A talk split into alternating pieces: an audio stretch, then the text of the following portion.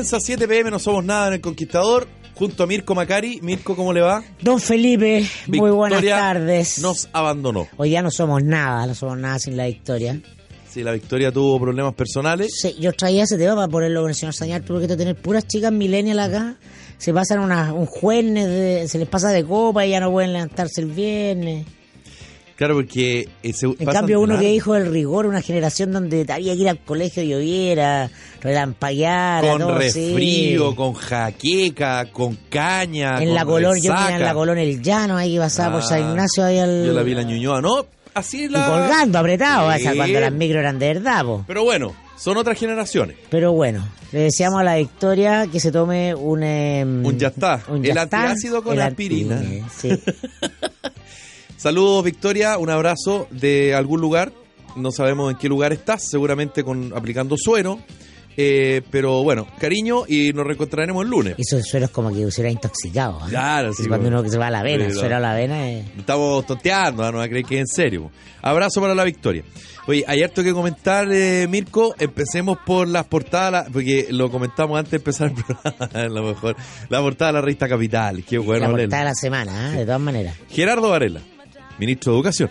El presidente hizo lo correcto cuando me nombró a mí. Excelente. Qué buena, es bueno el titular. Porque se tiene fe el hombre, po. lo describe igual. Yo Lo creo que ese titular lo lo retrata, pero retrata, eh. perfecto. Sí, la soberbia se paga en política eh, y bueno, eligieron muy bien el titular porque, o sea, fuera un ministro, fuera el ministro de Relaciones Exteriores que, a ver, tiene debilidades pero lidera la encuesta, ¿no? pero los ministros peor evaluados son el ministro de Salud y el ministro de Educación. Claro. O sea, y por lo menos eh, tiene que claramente no viene la política. En la política se aprende muy temprano que tú eres eh, dueño de tu, eh, de tu silencio y esclavo, de tus palabras. palabras. Y Varela claramente lo es. Y ahí le sale el zorrón de Sanhattan. Si es Sí. el problema de Varela, que es el zorrón de Sanhattan. Claro. Son los winners los que se lo ganan, lo han ganado todo. Claro. Eh, dice que eh, eh, su trabajo es un trabajo poco atractivo desde el punto de vista político, porque conseguir la calidad implica un proceso largo. A su, vez- a su vez indica que está concentrado en sus esfuerzos en tender puentes con el sector empresarial. Educación necesita al mundo privado. Eh, tampoco, yo creo que el que necesita él necesita puentes no con el sector privado, necesita puentes con los gremios, creo yo, de la educación. Hasta el minuto no han habido conflicto, hasta el minuto no han habido conflicto y yo creo que en el imaginario de ese mundo simplemente son unos revoltosos izquierdistas los, los profesores Claro. y los estudiantes.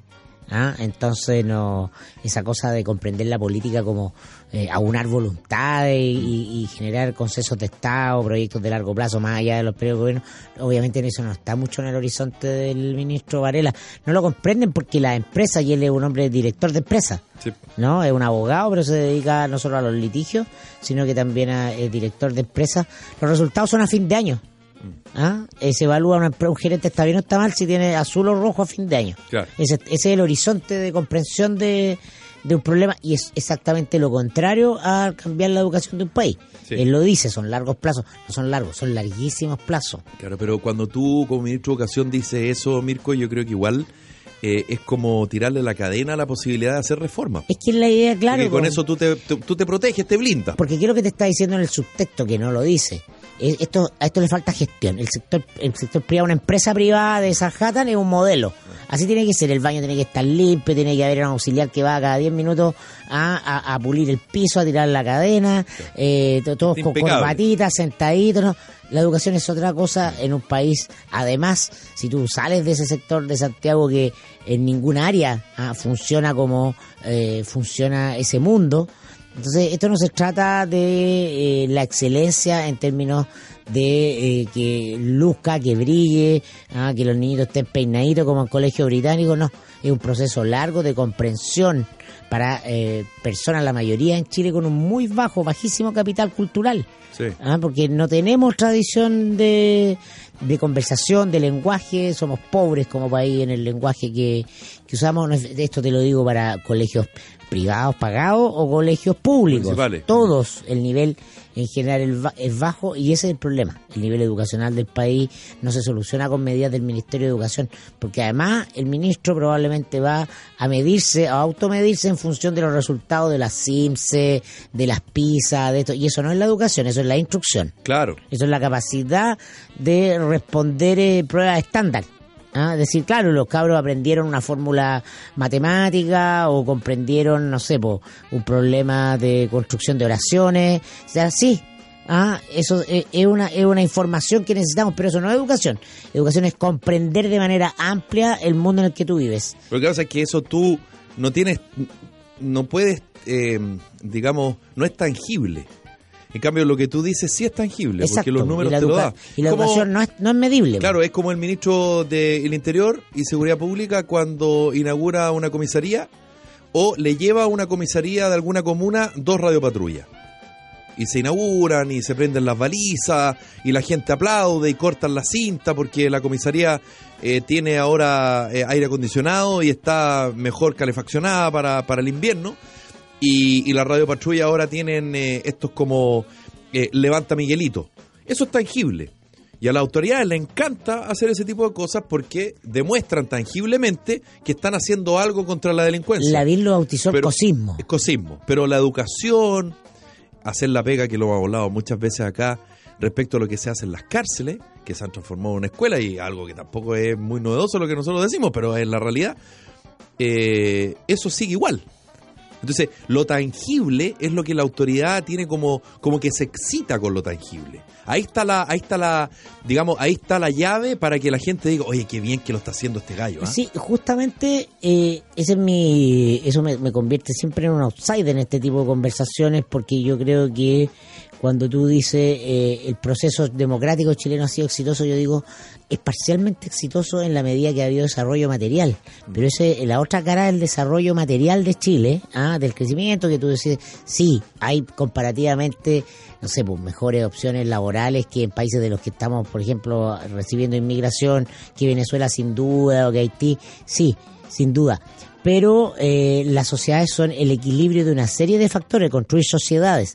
Cuando tú pones exclusivamente el, el acento en las necesidades materiales o las cuestiones medibles, como tú dices, cuantificables, ¿no? Generas un desbalance porque lo humano tiene una dimensión material y tiene una dimensión emocional, una dimensión cultural, una me- dimensión intelectual que no es medible. Claro. ¿ah? y que se verifican cuestiones que con las que nos chocamos todos los días. O sea, por ejemplo, la forma de que nos relacionamos de manera agresiva en el, eh, en el tránsito en la ciudad. ¿no? Eso es un problema educacional. Eh, ¿m? Es Eso es que. ¿Por qué? Porque en la educación tienen que enseñarte a solucionar conflictos con el otro. En Eso consiste ¿ah? eh, el proceso de educación. Eso no está en ningún programa del Ministerio de Educación y menos puede ser medible. Eh, y eso también cae a propósito de lo que ha ocurrido en, lo- en los últimos días con las denuncias de abuso y acoso por parte de Nicolás López. ¿Cómo tú te relacionas con el sexo opuesto? Claro, pues imagínate que estamos... segme- Yo, yo fui a colegio de hombres. Yo O también. sea, claro, para mí era un misterio las mujeres.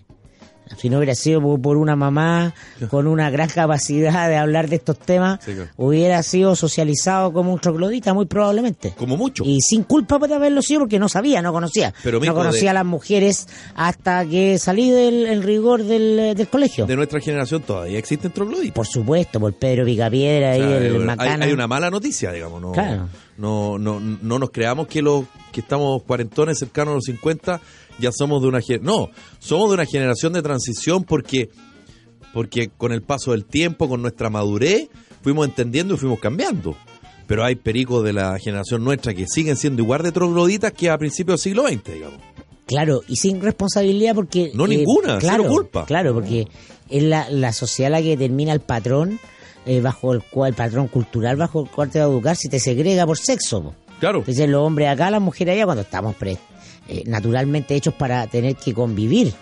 Y esa convivencia es un aprendizaje, porque somos diferentes.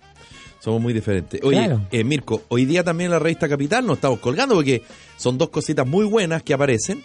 Aparece hablando el ex fiscal nacional Sabas Chaguán. Yo no hubiera tomado las decisiones que hoy está concretando el Ministerio Público. Ha puesto a punto de lanzar su nueva apuesta empresarial, Defensa Víctima, se llama entidad que atenderá a personas afectadas por la delincuencia.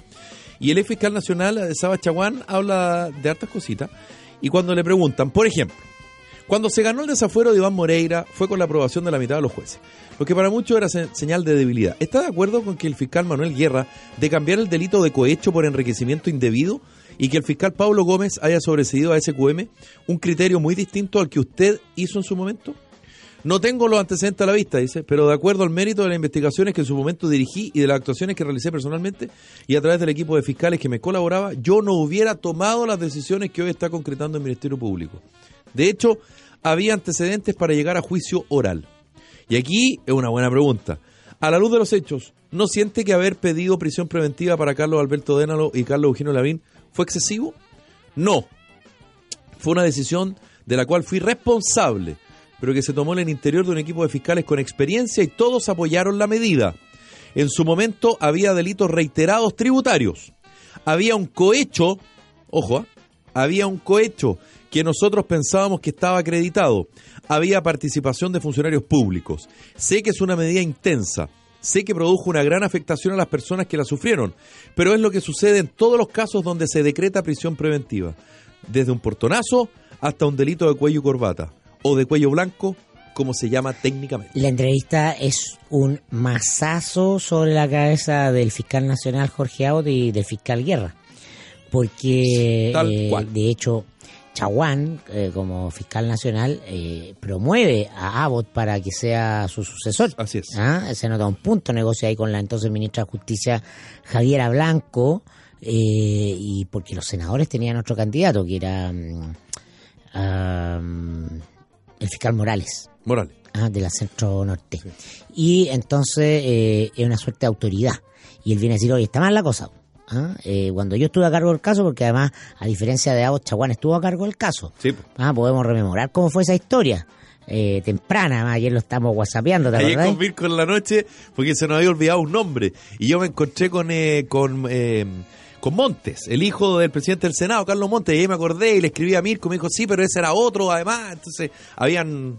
Habían hartos nombres dando vueltas. Chaguán, por una circunstancia, lideró en sus inicios eh, al equipo de fiscales e investigadores de los casos platas políticas el primer caso fue Penta. Así es. Ah, muy bullado, muy fuerte. Ahí, ahí se hizo famoso Gajardo.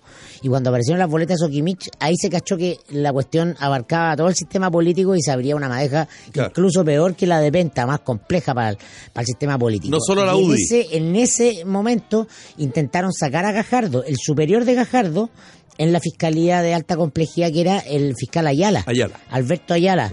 Ah, eh, viejo militante socialista. Entonces fue a hablar con el ministro Peñailillo, que tenía boletazo Kimich, se supo posteriormente. Dijeron, oye, yo me hago cargo, ya pues perritos, ¿ah? Le saquemos, ¿cómo sacamos este, cómo sacamos a este gallo que se cree superhéroe? Claro. Ah, déjame a mí, vos, ya, pues, déjame a mí. y entonces eh, Chaguán se había ido de vacaciones. muy hábilmente. Había dejado una subrogante que era Solange Huerta, tengo Solange Huerta, que después pasó al, al Sename. Solange Huerta eh, no se sabe si de mutuo propio por sus vínculos con el gobierno o, consultada con Chaguán eh, cuando todo el país estaba mirando el Festival de Viña, ah, porque esto fue en febrero, cuando ocurren las peores cosas en el mundo del poder, cuando no hay gobierno público, entonces le pasan penta a Ayala y le pasan Sokimich a Montes. A Montes. Pero como el nombre de Montes es hijo de, hijo del senador Montes, y había políticos involucrados, el asunto sube la espuma en Twitter. Sí, y duró nada. Y tienen que echarse para atrás, y vuelve Chaguán. Así es. Entonces Chaguán dice, ya, no, no, no, no. Todo de nuevo. Yo me hago cargo. Los, mismos fiscales investigaban, vamos a un equipo de fiscales investigadores con Gajardo, con Norambuena, con eh, este otro que está ahora en eh, Arias. Arias. Ah, eh, no me acuerdo quién más. Y yo, yo estoy a cargo de todo que inédito el fiscal nacional. Y así fue, po. Así ocurrieron las cosas, pero a se lo quieren se lo querían pitear desde el minuto uno. Sí, po. Solange Huerta, que fue que ahora está en que estuvo en el Sename en el último tiempo de la presidenta Bachelet, eh, ella fue la fiscal a cargo del tema tsunami. Que todos sabemos qué pasó con la presidenta Bachelet y ella hizo todo lo posible para que no le salpicara en nada a la presidenta Bachelet. Por lo tanto, había varios nombres dando vuelta ahí que como que llamaban la atención. Pero fue tal cual como lo como lo, lo relata Mirko Macari. Por lo tanto, Saba Chaguán conoce exactamente cómo funcionó esto, no solo desde el punto de vista de la investigación y como, como un ente persecutor que es el Ministerio Público, sino que también en la madeja política que Eh, hubo detrás de eso. ¿Sabes por qué es importante, Felipe, las declaraciones de Chaguán? Porque esta batalla es comunicacional, no es legal. Ah, no es lo que no es el acuerdo al que llegó la fiscalía, sino que es cuánta tensión hay a nivel de opinión pública y la cosa está encendida. Recordemos que hay eh, en carpeta el, tiene el Frente Amplio que está en duda, se va a ver si ocurre o no eh, el hecho de presentar un recurso para la remoción de Abbott. Que aparezca Chaguán quitándole el piso a Abbott, diciendo que la fiscalía ha hecho todo mal en esto, puede se- servir de, eh, de más leño a la hoguera para eh, tratar de meter al caldero al, al fiscal Abbott, Sí. al fiscal nacional Jorge Abbott, ah, porque es un ex fiscal nacional que eh, además confiaba en Abbott, que lo- él se juega porque sea Abbott Sí. quien lo suceda, Sí. quien dice la fiscalía hizo todo mal acá, no es cualquiera, Sí. ah, no es Gajardo, ah, que se sabía que No estaba en, picao. en- no- que estaba en otra vereda, no. No suena de picado. Entonces, entonces, claro, comunicacionalmente, el efecto de poder es que viene de una ex máxima autoridad. Con los cambios de criterio en la administración Abbott, ¿su gestión quedó empañada? Le preguntan a Sabas Chaguán. Puedo no estar de acuerdo con él, pero no es mi labor andar diciéndolo. Yo soy un ex fiscal nacional y tengo mucho respeto por las instituciones, por el fiscal nacional y los regionales. Si no estoy de acuerdo, no estoy de acuerdo, punto, dice. ¿Funcionará la justicia para todos por igual en Chile? Y esta respuesta yo creo que es lapidaria, porque si él hubiese dicho que no, yo creo que no es tan lapidaria. Razonablemente sí, dice. Razonablemente sí. Que es lo mismo que decir en la medida de lo posible. Es lo mismo. O sea, Y además tiene razón. es obvio. Ah, no es para todos los casos. No. Si lo que lo que pasa es que, a ver, uno tiene la- los sistemas políticos, la justicia es un eh, apéndice del sistema político en la teoría republicana quien administra justicia, eh, dependen de las culturas de los países. Y la cultura del país es una cultura de fondo.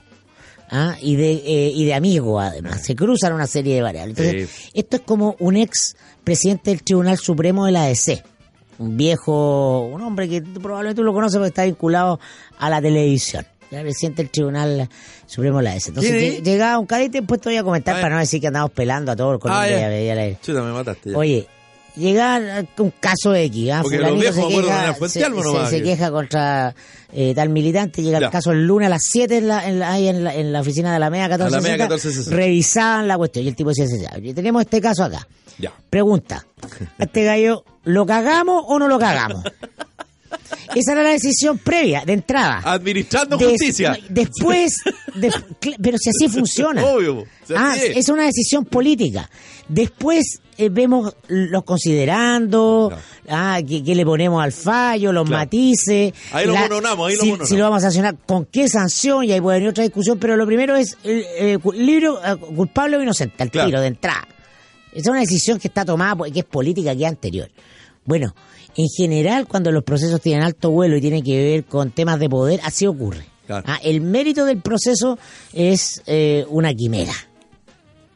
Para los casos comunes y corrientes, sí, porque hay otra frase ¿ah? que también es muy buena, que es de el ex eh, presidente Ibáñez, ¿ah? el general Ibáñez. El poder es para ayudar a los amigos, cagar a los enemigos y con el resto hacer justicia. Es lamentable si usted. Pero así señora, funciona el señor, que país, está así escuchando funciona Chile. Y, y cree que las instituciones funcionan y que es todo por igual. Bueno, la realidad a veces te Claro, lo que golpea pasa es que además, además vivimos en, en un país con ínfulas de apariencia, entonces Sí, las cosas tienen que parecer lo que no son. obvio. No, no, no, no- aquí no hay descaro. Mm. Ah, como en México, Claro. ah, o en Brasil o en otros países, nuestra cultura tiene que ver con guardar las formas, la compostura. Correcto. Entonces, para eso sirve el derecho y todas las razones y la pelea si eh, el cohecho se podía probar o no. Si, oye, y los colegas de la prensa gastan y gastan horas conversando sobre nimiedades técnicas que no tienen que ver con el asunto cuando, repito, cuando se trata de estos casos. No Sí, podemos afirmar sí, que esto es en todos los casos. No. Ya, les queremos contar algo a esta hora de la tarde. Te invito a conocer las últimas tendencias de moda de grandes marcas de Estados Unidos con tallas para ti y para toda la familia. Te invito a conocer Outlet Santa María, 4.000 metros cuadrados de tiendas que incluyen oficinas y salas de ventas. Puedes encontrar sillas de niños para autos a precios increíbles, ¿ah? coches, instrumentos musicales y estaciones de juegos infantiles. Ven a conocer Outlet Santa María del Grupo Santa María Jorge Alessandri, 19.116, San Bernardo. En esta temporada de frío te mereces el calor de la diversión que te entrega la cadena de casinos Marina del Sol. Si estás en Calama, en Osorno, en Talcahuano, ven a descubrir promociones, eventos, restaurantes, hoteles y un gran complemento para tu relajo y diversión. Ya lo sabes, ven a vivir nuevas experiencias en Casinos Marina del Sol. Juntos pura diversión, conoce promociones y eventos en marinadelsol.cl. ¿Sabías que no todas las empresas antidelincuencia te protegen de los robos con un 97% de efectividad? Tepillé Empresa y Tepillé Hogar es la única empresa antidelincuencia que te protege de los delincuentes. Tepillé es la única empresa que no graba robos, los evita.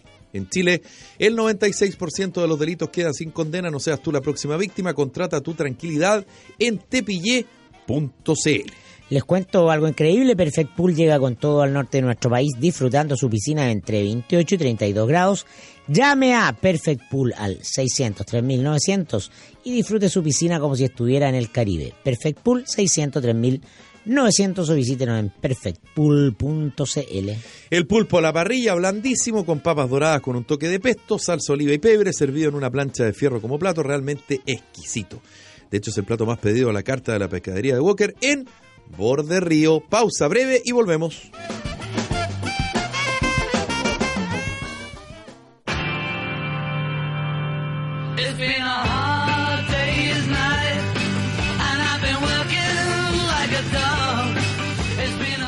Hoy día vamos a hacer un 2 en 1 como el famoso chicle. ¿Por qué? Bueno, porque un día como hoy, en el año 1957, John Lennon y Paul McCartney se conocen en una actuación de la banda de John Lennon, The Quarrymen. El resto ya sabemos lo que pasó. Y a propósito... O sea, es un hito para la, para la humanidad. O sea, entiéndeme, pues, es parte la cultura de pop. Eh, ahí, un día como hoy, se engendra esa banda, la más importante, creo yo, de la música eh, del siglo XX. Bueno, y en el año 1964, Sin un día como hoy, también se estrena en Londres la primera película de los Beatles, A Hard Day's Night, A Hard Day's Night, que es, por supuesto, el tema que estamos eh, Yo escuchando. tenía este vinilo en la casa, me acuerdo cuando chico. Sí, mi mamá, lo- mi mamá Yo lo también lo tenía, tenía. sí. sí. Un maravilloso disparate dirigido por Richard Lester, de visión imprescindible no solo para los que son fanáticos de los Beatles, sino que también para cualquier que pretenda conocer lo mejor del cine rock. Eh, recordemos los Beatles a esta hora, en 7 pm no somos nada en El Conquistador, con A Hard Day's Night a esta hora.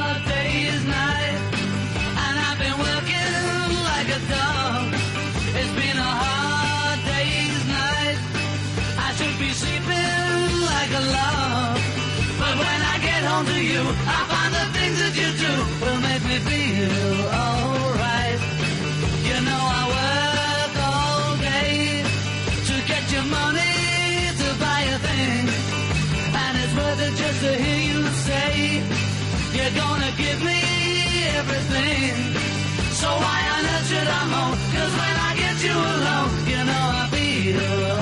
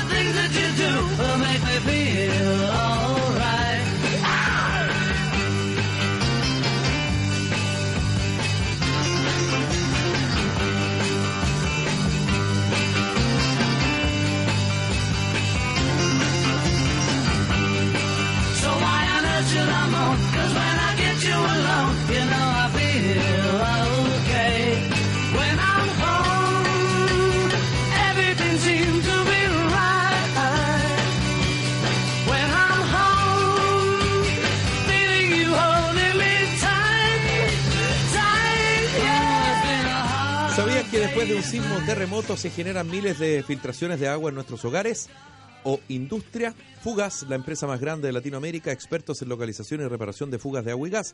Llámanos al 600-831-0022 o visítenos en fugas.cl. Una buena decisión en la vida de mi padre fue asesorarse con los número uno, compañía de seguros con futuro, parte del grupo asegurador que más pensiones de rentas vitalicias paga al mes. Si estás pronto a pensionarte, agenda tu visita llamando al 22353 7900. Estamos en todo Chile con futuro, líderes en pensiones de rentas vitalicias con futuro. Es parte de la Cámara Chilena de la Construcción. Señores, ¿se les viene un matrimonio? Bueno, lleven a sus señoras a comprarse el vestido perfecto donde Rebeca Legrandjour son de alta costura en todas las tallas y para todas las edades, únicos y exclusivos, por lo que nadie tendrá el mismo vestido. Algo muy importante, por supuesto. Oye, no tengo matrimonio cerca, qué lata. Yo tampoco, pero igual. Siempre cae algo. También pensando en la consuegra más moderna, Rebeca trae conjuntos de dos y tres piezas y tiene un servicio de modistas en la misma tienda para dejarlos a la medida y también ofrece toda la asesoría en maquillaje y peinado para ese gran día. ¿Dónde está Ale Grandjur? Manquehue Norte 2032 local B, casi esquina Luis Pasteur. Reserve su hora al 222-191108.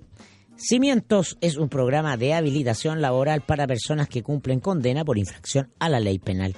Este programa es cofinanciado por CENSE y la Cámara Chilena de la Construcción y se ejecuta por la Corporación Cimientos a través de un equipo psicosocial.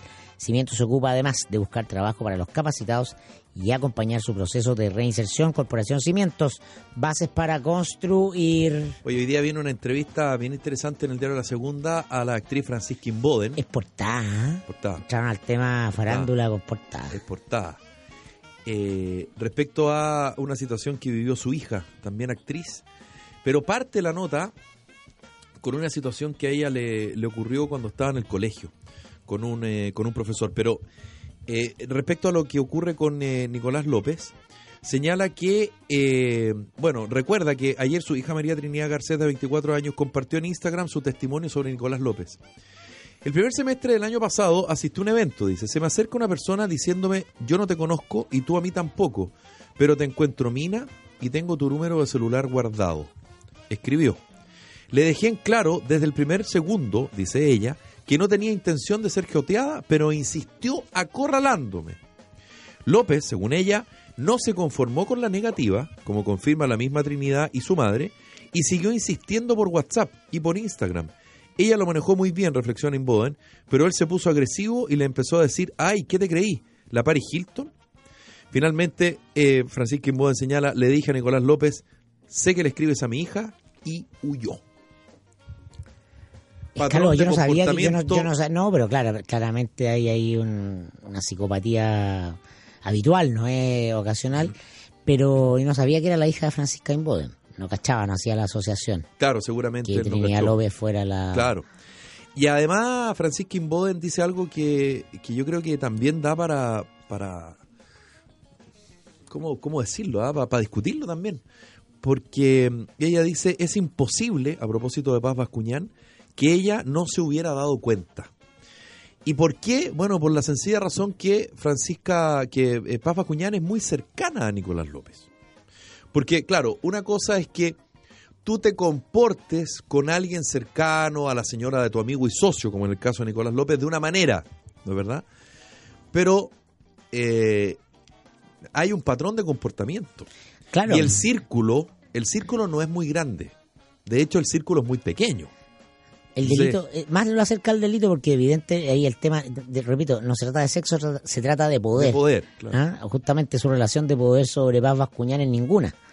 Porque su marido es, es. en el fondo su jefe. ¿ah? Porque el dueño de la productora, donde López es la estrella y figura de dirección. Pero es su jefe al final del día quien le paga el sueldo.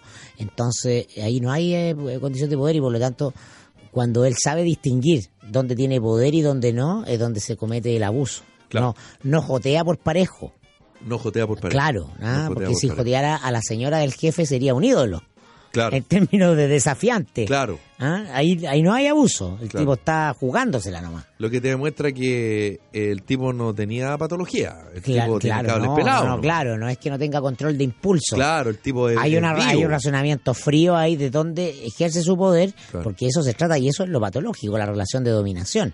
Jimmy Gavilar le pregunta a Francisca Imbódena, eh, a propósito, eh, Papa Cuñán declaró no vi las señales de las mujeres que se sintieron abusadas.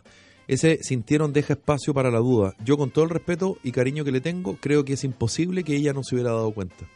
Y le preguntan, de lo que se ha escrito sobre Nicolás López, ¿qué te ha hecho sentido y te ha quedado dando vueltas sobre esta masculinidad que, se, que estás planteando? Escuché el concepto de incel, que significa involuntariamente célibes. Gente que porque se siente fea hace esto, porque a López yo lo encuentro bastante normal. Qué pena que se sintiera así de feo, tan feo. ¿Por qué esa obsesión de salir con la niña bonita, la niña modelo de portada? Esa cosa es rarísima. Pero como no le funciona, empiezan a ser acosadores Síndrome Julio César. y sacan la rabia y la violencia. Estos hombres que han sido criados por siglos con que la mujer está para satisfacer sus necesidades. Yo me acuerdo patente en el colegio una charla frontal, formal digo, de una señorita carabinero diciéndote no te resistas porque el violador eso, porque al violador eso le excita más. Claro, eh, es buena la reflexión Bueno. de ella porque va a un tema de fondo que tiene que ver con que eh, la sociedad produce también sujetos enfermos, enfermos de, este- de esta patología de dominación del abuso, que son eh, eh, sujetos que no son capaces de valorarse a sí mismos, ¿ah? están enojados consigo mismos porque sobrevaloran los atributos físicos. ¿ah? La sociedad sobrevalora los atributos físicos en general eh, en las mujeres sin lugar a dudas, pero los hombres también. Entonces hay ciertos hombres que sin, a cierta edad no reúnen el canon del mino eh, y sienten que eso los inseguriza y a la vez esa inseguridad eh, los vuelve poco exitosos con el sexo opuesto. Bueno, los traumas.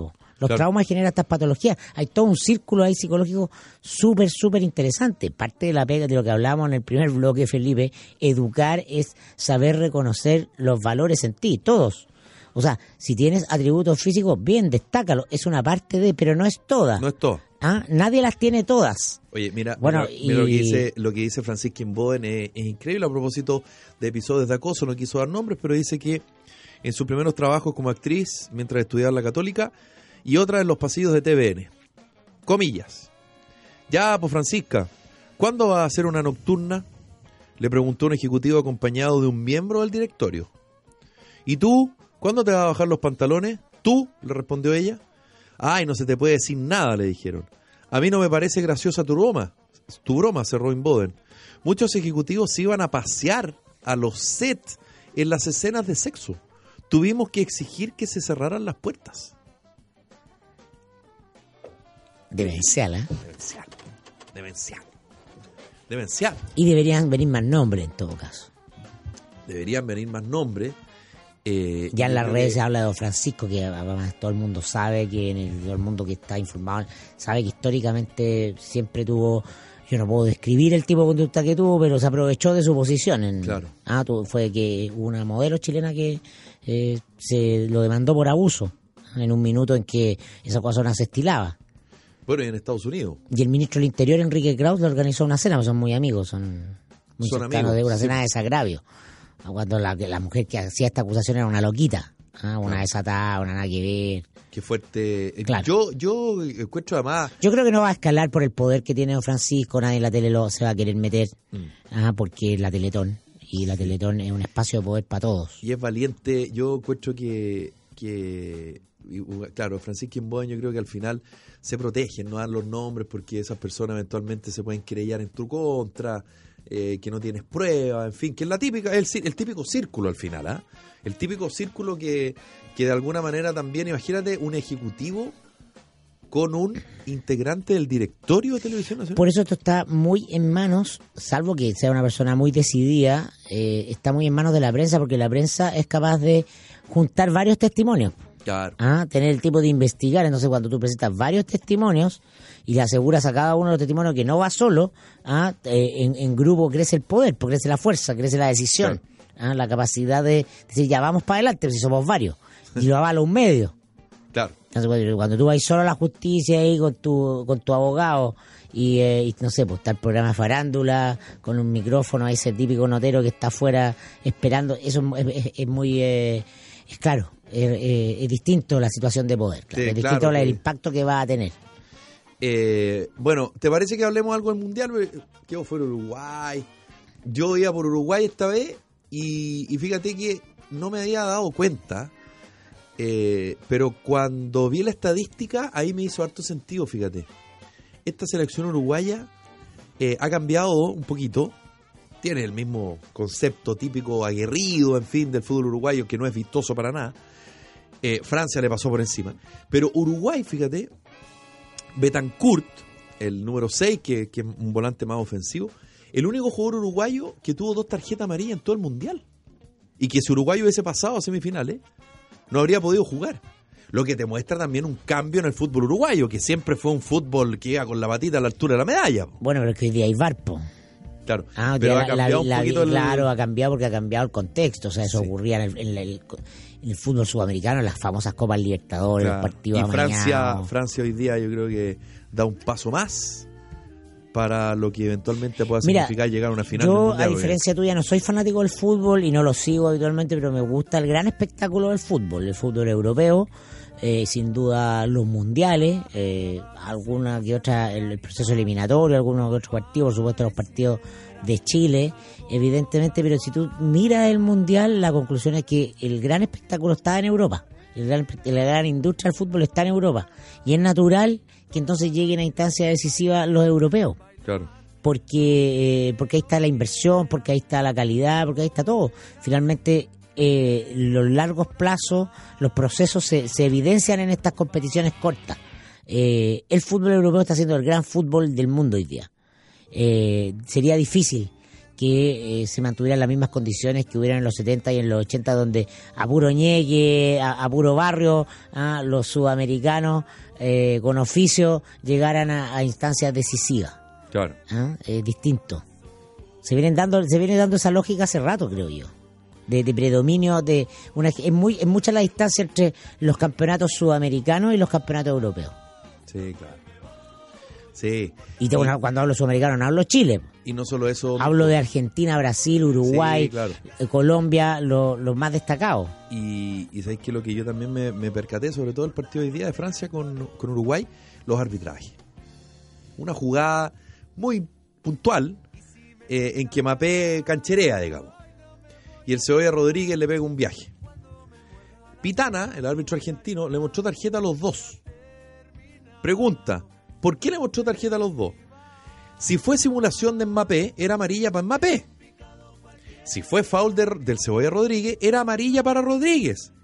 ¿Por qué le mostró tarjeta a los dos? Clásico árbitro sudamericano que compensa. No quiero problemas. el, cambio, el, árbitro, el cambio el árbitro europeo tiene otro manejo. Además cobraba, cobraba, cobraba. El árbitro europeo deja jugar. Y deja jugar, pero cobra cuando hay que cobrar. po. Si tampoco se trata de dejar jugar siempre. Si el fútbol hay que cobrar. Pero hay cosas que no son necesarias cobrarlas. Entonces ahí Pitana mostró el hilacha. Y lo más probable es que Pitana no llegue a la final. Porque tú, porque el árbitro eh, arbitra ah, dentro de un eh, deporte que es un espectáculo. Entonces todos esos factores inciden en el espectáculo. El, eh, el árbitro europeo tiene conciencia de que las reglas pesan mucho sobre él porque tiene que permitir que, las, que el asunto sea un espectáculo impecable. En términos de que no hay trampa, de que no hay arbitrariedades, mira la palabra árbitro arbitrariedades. Sí. Ah, sino que se- se- el árbitro aplica el reglamento.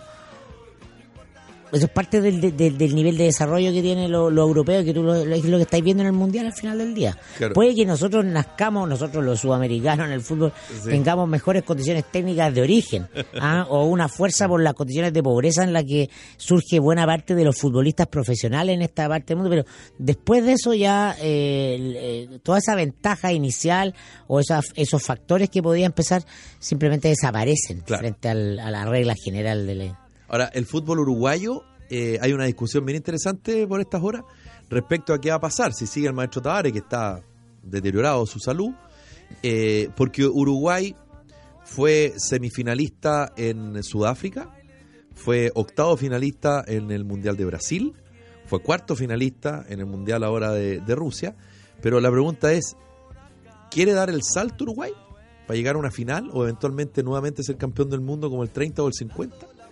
¿Quién se va a hacer cargo de eso? Y que no se nos olvide, po, Uruguay es un país chiquitito. Es muy chico Uruguay. Tiene muy pocos habitantes.